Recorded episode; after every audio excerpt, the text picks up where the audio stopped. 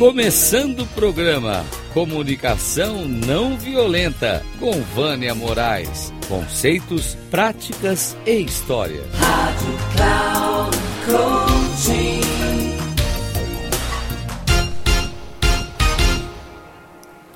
Olá, ouvintes da Rádio Cloud Coaching. Hoje o tema que eu vou trazer é o medo. Você tem medo ou não? Podemos dizer que o medo é a sensação gerada a partir de situações de perigo ou da preocupação de que algo aconteça diferente do que eu previa, ou porque ainda não tem uma referência na qual você possa se sentir seguro. O medo é uma emoção, assim como a raiva, a paixão e o nojo, causados por um estresse e que começa no físico e é coordenado pelas reações endócrinas. O medo é uma reação em cadeia que envolve várias partes do cérebro e a uma velocidade absurda. Recebemos um estímulo, seja pelos olhos, ouvidos, boca ou pele. Em seguida, e muito rapidamente, nosso cérebro procura interpretar as sensações.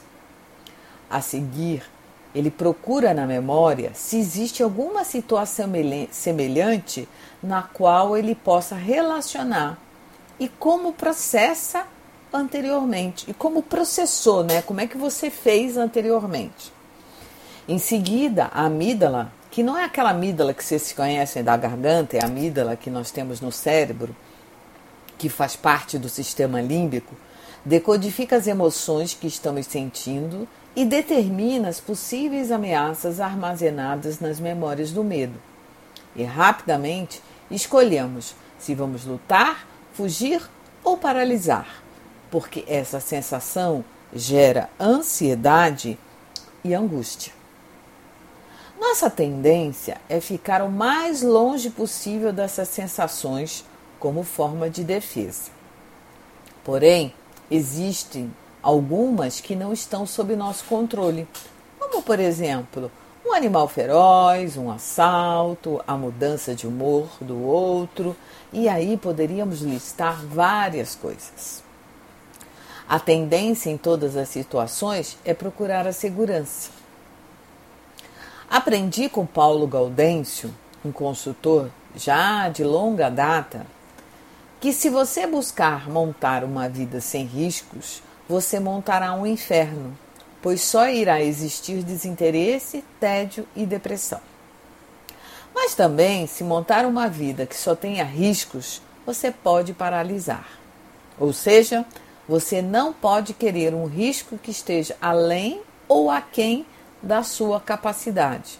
Ou seja, o medo é que faz com que o jogo possa ser interessante seja de cartas, seja de pular de corda, saltar de paraquedas, casar-se, se relacionar com outras pessoas e muitas outras coisas.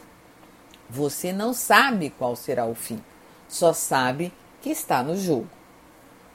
Nossa tendência é reprimir o medo a qualquer custo, como se ele não existisse. Paulo nos coloca que diversas pessoas têm sede de poder, mas na verdade o que ele diz é que elas sentem medo. Outra colocação é que ele fala que o nome bonito dado para o medo é insegurança. De acordo com Paulo Gaudêncio, o medo tem três funções: o medo preparatório, que é quando preparamos o nosso corpo para o que vem e nossa amígdala trabalha muito bem. Quando levamos um susto, o diencéfalo envia uma ordem para a suprarrenal, jogando mais sangue na corrente sanguínea, que é o hormônio da adrenalina, de forma a nos preparar o nosso organismo para reagir, lutar ou fugir. E quem recebe todo esse fluxo de sangue? A maioria são os músculos que se dilatam, concentrando o sangue em algumas regiões que são mais necessárias.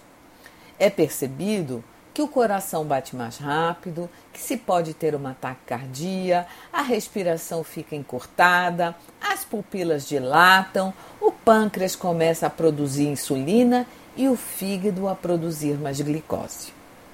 Se você perceber nos filmes com animais, observamos que ele para para se preparar para saber se ele vai enfrentar ou fugir da situação. O mesmo acontece conosco, pois todos somos originários dessa ancestralidade. O sistema límbico é a herança que recebemos dos animais. Nos seres humanos, nós não somos diferentes. O que, nós, o que nos diferencia são como aprendemos a lidar com o medo conforme nossas experiências na infância. Se você recebeu o afeto do pai durante a infância, você se sentirá capaz e com coragem para enfrentar as dificuldades. A segunda função do medo é o pedagógico, que é quando a pessoa leva a respeitar o limite do outro. Abre aspas. Se não existisse o medo, não haveria possibilidade de convivência comunitária e não haveria respeito pelos limites do outro. Infelizmente, hoje esses limites vêm sendo ultrapassados, que nos leva à violência que vemos diariamente nas ruas, nas sociedades e nos países.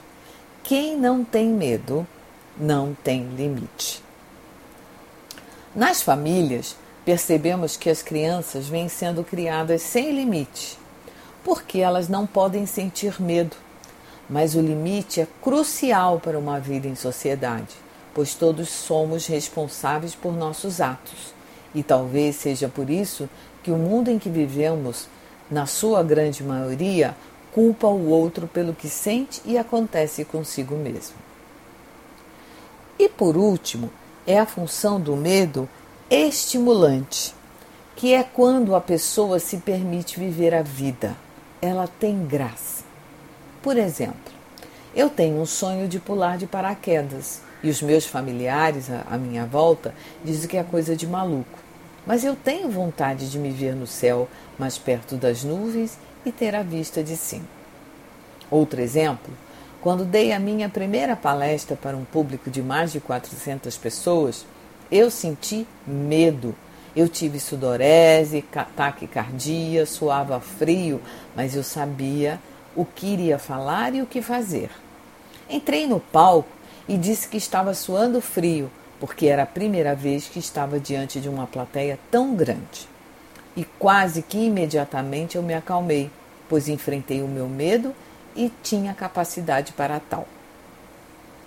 Na resiliência, tem a ver com o modelo de crença determinante sentido para a vida, na qual, se você estiver no padrão de comportamento passível, vai ter o pensamento: ah, deixa a vida me levar, a vida leva eu. Acredita que vocês, acredito que vocês estejam lembrando daquela letra, dessa letra de uma música bem conhecida, não? A coragem é ter medo de enfrentar a situação. Quando eu não expresso que estou com medo, querendo manter em segredo, eu alimento a vergonha. Essa é uma fala da Brené Brown. Sou Vânia Moraes Troiano, mentora, especialista em comunicação não violenta, resiliência científica, segurança psicológica, facilitando diálogos para conversas difíceis e empáticas co-criando no desabrochar da consciência e apoiando na construção de times psicologicamente seguros. Se você ainda tem medo, se você acha que não tem medo, vai dar uma olhadinha em quais as crenças que estão arraigadas, que estão enraizadas dentro de você, que te impedem de fazer alguma coisa, ou se você não tem medo, qual o limite importante que você deixou de aprender na infância que você poderia olhar para ele agora? O medo é parte integrante da nossa vida. E se nós não olharmos para ele, nós estamos fugindo daquilo que é parte de nós. Um grande abraço e até a próxima oportunidade.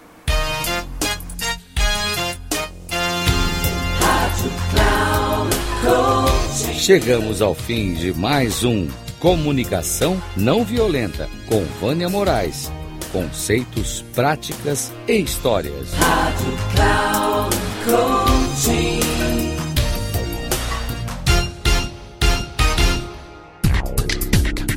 Se ligue. Comunicação não violenta com Vânia Moraes. Conceitos, práticas e histórias. Você ouve sempre às quartas-feiras às 11 da manhã, com reprise na quinta às 15 horas e na sexta às 18 horas, aqui na Rádio Cloud Coaching. Acesse o nosso site radio.cloudcoaching.com.br e baixe nosso aplicativo na Google Store.